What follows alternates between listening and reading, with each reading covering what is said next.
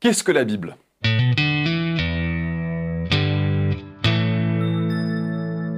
Le mot Bible vient des termes grecs et latins qui signifient livre. Un nom bien choisi puisque la Bible est un livre qui s'adresse à tous les hommes de tous les temps. C'est un livre à part, semblable à aucun autre. La Bible se compose de 66 livres différents. Elle comprend des livres de loi comme le Lévitique et le Deutéronome, des livres historiques comme Esdras et les Actes, des livres poétiques comme les Psaumes et l'Ecclésiaste, des livres prophétiques comme Ésaïe et l'Apocalypse, des biographies comme les évangiles de Matthieu et de Jean, et des épîtres, c'est-à-dire des lettres comme Tite et Hébreu. Les auteurs. La Bible a été écrite par environ 40 différents auteurs humains sur une période de 1500 ans environ. Ces auteurs étaient des rois, des marins-pêcheurs, des prêtres, des fonctionnaires, des fermiers, des bergers ou encore des médecins.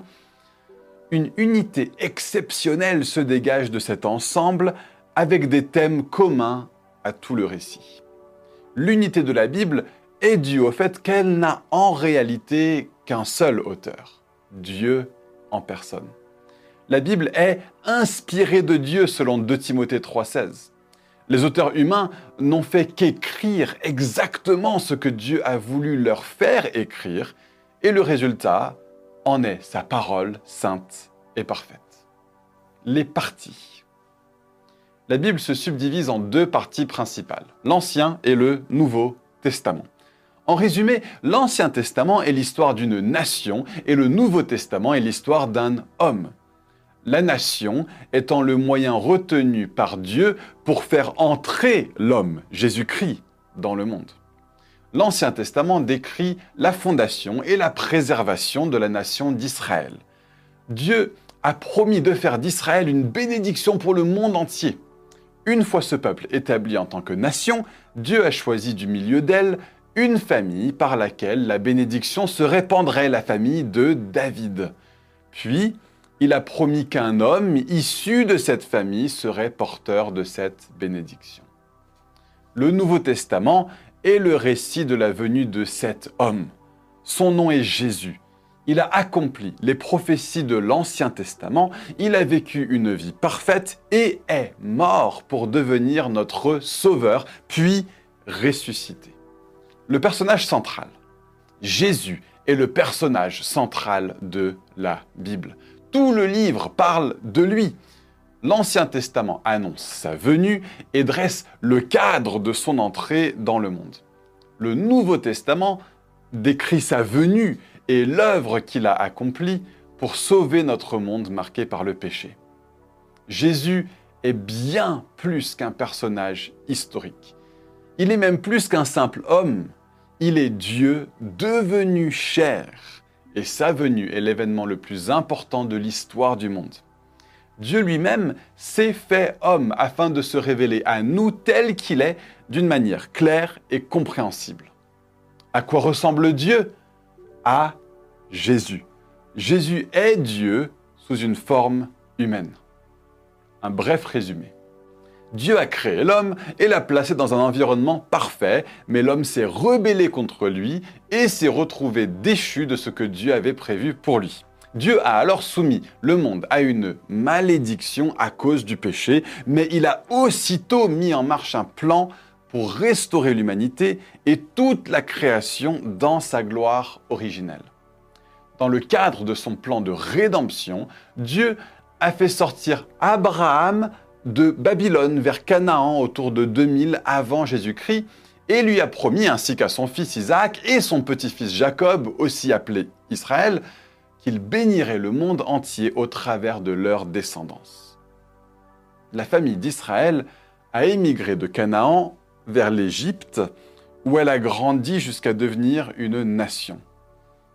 Vers 1400 avant Jésus-Christ, Dieu a fait sortir d'Égypte les descendants d'Israël sous la direction de Moïse et leur a donné pour patrie la terre promise, c'est-à-dire Canaan. Par l'intermédiaire de Moïse, Dieu a donné la loi au peuple d'Israël et a fait alliance, ou on pourrait dire testament, avec eux. S'ils demeuraient fidèles sans tomber dans l'idolâtrie des nations environnantes, ils prospéreraient, mais s'ils abandonnaient Dieu pour suivre leurs idoles, alors Dieu détruirait leur nation.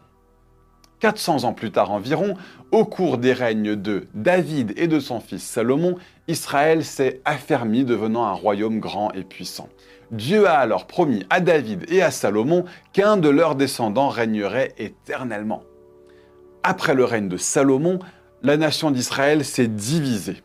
Les dix tribus du nord ont formé le royaume d'Israël, qui a perduré pendant 200 ans environ, jusqu'à ce que Dieu le juge pour son idolâtrie. La Syrie l'a conquis vers 721 avant Jésus-Christ. Les deux tribus du sud ont formé le royaume de Juda, qui a perduré un peu plus longtemps, mais a aussi fini par se détourner de Dieu. Babylone a emmené ses habitants en captivité vers 600 avant Jésus-Christ. Environ 70 ans plus tard, Dieu a fait grâce à un reste des captifs en les ramenant dans leur pays. Jérusalem, la capitale, fut reconstruite vers 444 avant Jésus-Christ et Israël fut rétabli comme nation. Et ainsi se termine l'Ancien Testament. Le Nouveau Testament commence environ 400 ans plus tard avec la naissance de Jésus-Christ à Bethléem.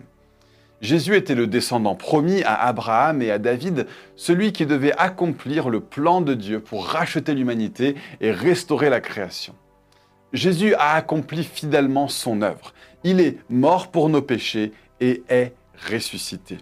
Sa mort est le fondement de la nouvelle alliance, on pourrait dire testament, la nouvelle alliance de Dieu avec le monde.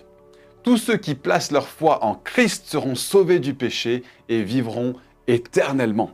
Après sa résurrection, Jésus a envoyé ses disciples annoncer partout la bonne nouvelle qu'il était vivant et avait la puissance de les sauver. Les disciples de Jésus sont partis dans toutes les directions, annonçant la bonne nouvelle du salut par Jésus-Christ. Ils se sont répandu jusqu'en Asie mineure, c'est-à-dire la Turquie actuelle, en Grèce et dans tout l'Empire romain.